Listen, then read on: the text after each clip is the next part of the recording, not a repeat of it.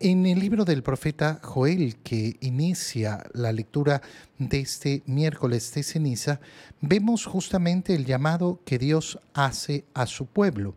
Todavía es tiempo. Cada día que nos despertamos, todavía es tiempo. El hecho de que estemos con vida significa que todavía estamos a tiempo. ¿Para qué?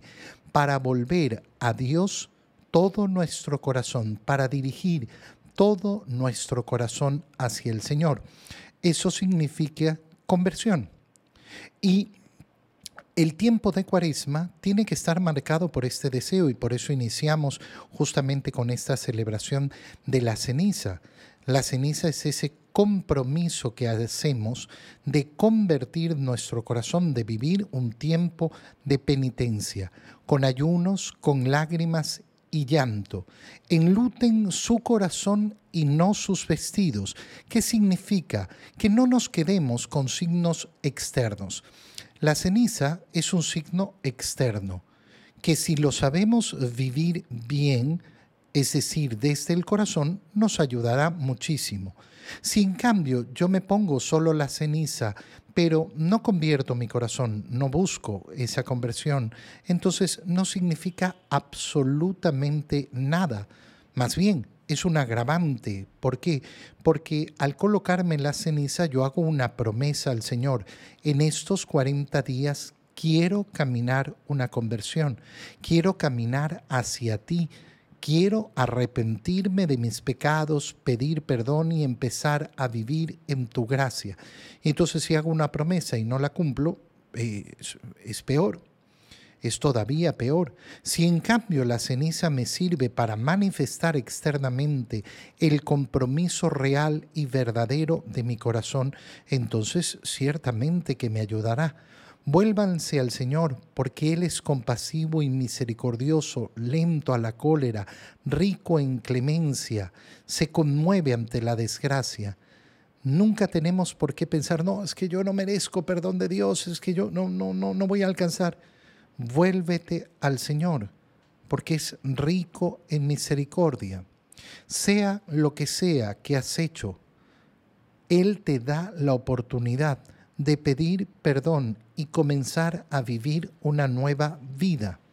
Quizás se arrepienta, se compadezca de nosotros, nos dé una bendición, que haga posibles nuestras ofrendas a Él, es decir, es decir que haga nuestra, eh, nuestra vida agradable a Él. Toquen la trompeta, ¿para qué? Para promulgar un ayuno. El tema del ayuno va a ser tan importante en el tiempo de cuaresma. Como obligación lo tenemos marcado el día de hoy, miércoles eh, de ceniza, y el viernes santo, pero cada uno de nosotros libremente puede decidir cuántas veces quiere vivir el ayuno durante este tiempo de cuaresma y también como una práctica espiritual habitual convoquen la asamblea, reúnan al pueblo. Fíjate qué importante que ese deseo, esa manifestación de conversión, de penitencia, de pedir perdón, no sea un acto individualista, sino en la convocatoria del pueblo. Todos unidos rezando, pidiendo perdón por los pecados de unos y de otros Aquel que en cambio dice, no, yo no necesito ir a la iglesia, yo no necesito reunirme con nadie, yo le pido el perdón al Señor por mí mismo y ya está.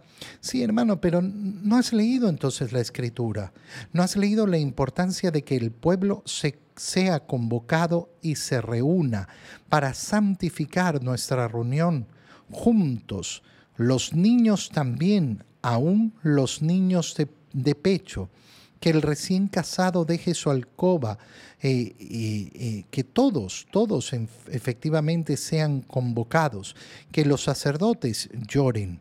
Es decir, que hagan una obra, eh, una obra profunda de penitencia y de piedad, diciendo, perdona, Señor, perdona a tu pueblo. ¿Para qué? para que no digan los paganos dónde está el Dios de Israel, y el Señor se llenó de celo por su tierra y tuvo piedad de su pueblo, que es lo que pedimos al Señor.